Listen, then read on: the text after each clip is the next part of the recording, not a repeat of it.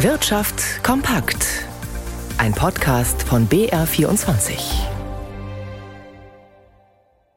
Im Studio Birgit Habrath. Hohe Inflation, stockender Konsum, schwächelnde Weltkonjunktur.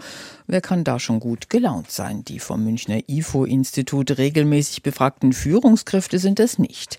Der heute veröffentlichte Geschäftsklimaindex sank im August zum vierten Mal in Folge und auch wenn zeitgleich die obersten Statistiker in Wiesbaden beim Wachstum für das zweite Quartal eine Stagnation verkündeten, die Gefahr einer Rezession ist nicht gebannt. Christine Bergmann hat sich die Stimmungslage erklären lassen. Die deutsche Wirtschaft wird wohl nicht so schnell wieder auf die Beine kommen. Der neueste IFO-Geschäftsklimaindex macht da wenig Hoffnung. IFO-Forscher Klaus Wohlrabe rechnet mit einer weiteren Stagnation oder einer Mini-Rezession im zweiten Halbjahr. Zum Teil ist diese Wachstumsschwäche eine Folge der Geldpolitik der Europäischen Zentralbank. Die höheren Zinsen dämpfen die Nachfrage. Jetzt ist die spannende Frage, wie lange das noch so weitergeht. Also wir gehen davon aus, dass diese Stagnation dieses Jahr in jedem Fall noch anhalten wird. Und wenn die Zentralbank jetzt sich in Zukunft vielleicht eher zurückhalten wird, dann könnte man davon ausgehen, dass sich sozusagen, weil die Unternehmen sich ja auch darauf einstellen und auch die Verbraucher, dass es dann nächstes Jahr dann vielleicht wieder langsam aufwärts geht. Zumal die Aussichten auf einen Rückgang der Inflation nicht schlecht sind. Die meisten Unternehmen haben bei der IFO-Umfrage angegeben, dass sie ihre Preise nicht weiter anheben wollen. Allerdings ist die Geldpolitik nur eine Ursache der Wachstumsschwäche in Deutschland. Im Moment fehlen laut IFO-Institut auch die Impulse aus dem Ausland für die bei uns so wichtige Exportwirtschaft. Schon vor einiger Zeit hat die EU den Kampf aufgenommen gegen die Tech-Giganten aus den USA, dass die hierzulande ihren Geschäften nachgehen. Dagegen hat Brüssel nichts einzuwenden.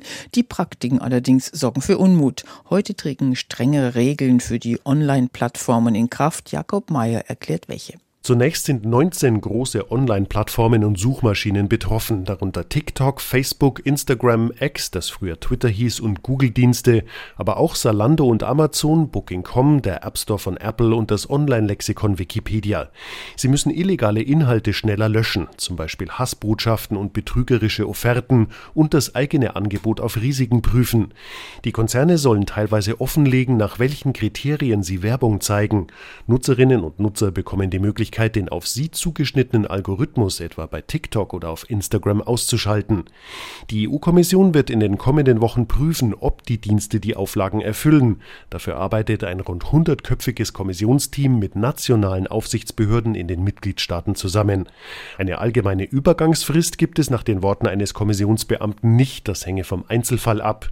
Brüssel werde aber nicht zögern, das Gesetz durchzusetzen. Bei Verstößen drohen den Unternehmen Strafen von bis zu 6 Prozent Prozent ihres weltweiten Jahresumsatzes. Weitere Meldungen des Tages im Überblick. Einfach wegschütten. Die französische Regierung hat die Vernichtung von überschüssigem Wein für 200 Millionen Euro angekündigt. Damit will die Regierung die Preise stabilisieren und französische Weinbauern retten. Dringend fördern zwischen den Geschlechtern gibt es laut einer Bitkom-Umfrage eine Kluft bei der Nutzung digitaler Geräte und Anwendungen. Frauen schätzten ihre Fähigkeiten in dem Bereich teils deutlich zurückhaltender ein als Männer. Künftig unabhängiger, die Slowakei betreibt ihre Atomkraftwerke immer noch mit Brennstäben aus Russland. Die werden jetzt durch US-Importe ersetzt. Die slowakische Betreiberfirma unterzeichnete einen entsprechenden Vertrag. Und damit zum Blick an die Märkte und zu Stefan Lina im BR24 Börsenstudio.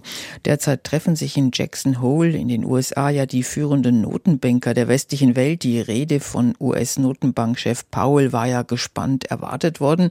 Er hat jetzt geredet. Was waren denn die Kernaussagen? Nun im Kampf gegen die Inflation muss die US-Notenbank aus Sicht von Jerome Powell die Zinsen wohl noch weiter anheben.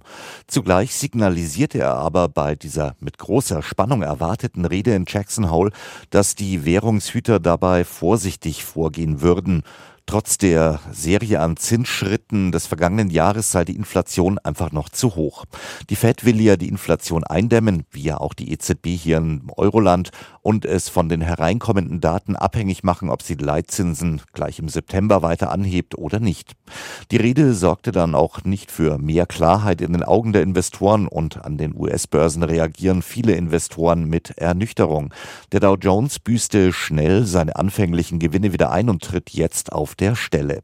Hierzulande liegt der DAX im späten Handel 0,2 Prozent im Plus bei 15.654 Punkten und der Euro notiert bei einem Dollar 0,97.